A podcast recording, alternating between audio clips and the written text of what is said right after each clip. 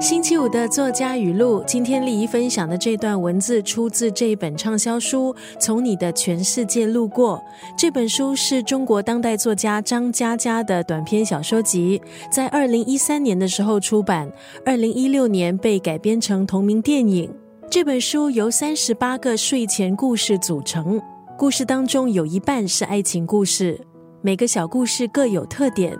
封面上这么形容张嘉佳，微博上最会写故事的人。还没出版实体书之前，张嘉佳通过微博发表他的文字。他的短篇文字简洁易懂，容易阅读，故事有趣也有转折。张嘉佳的小说很有画面感，故事里头出现的人都是性情中人。里头好多的课题，其实我们中生代看了也会很有共鸣，包括在求学期间，我们怎么样疯狂的挥洒青春，对爱情的义无反顾，如何任性，如何悔恨，最后带着遗憾跟往事告别。今天要分享的就是这部短篇小说当中的这一段文字。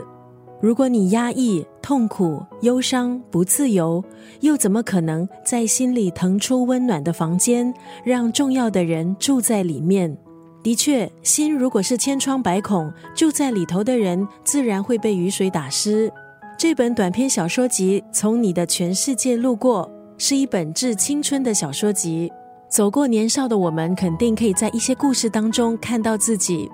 今天在九六三作家语录，丽怡分享的是张嘉佳的畅销短篇小说集《从你的全世界路过》当中的这一段文字。如果你压抑、痛苦、忧伤、不自由，又怎么可能在心里腾出温暖的房间，让重要的人住在里面？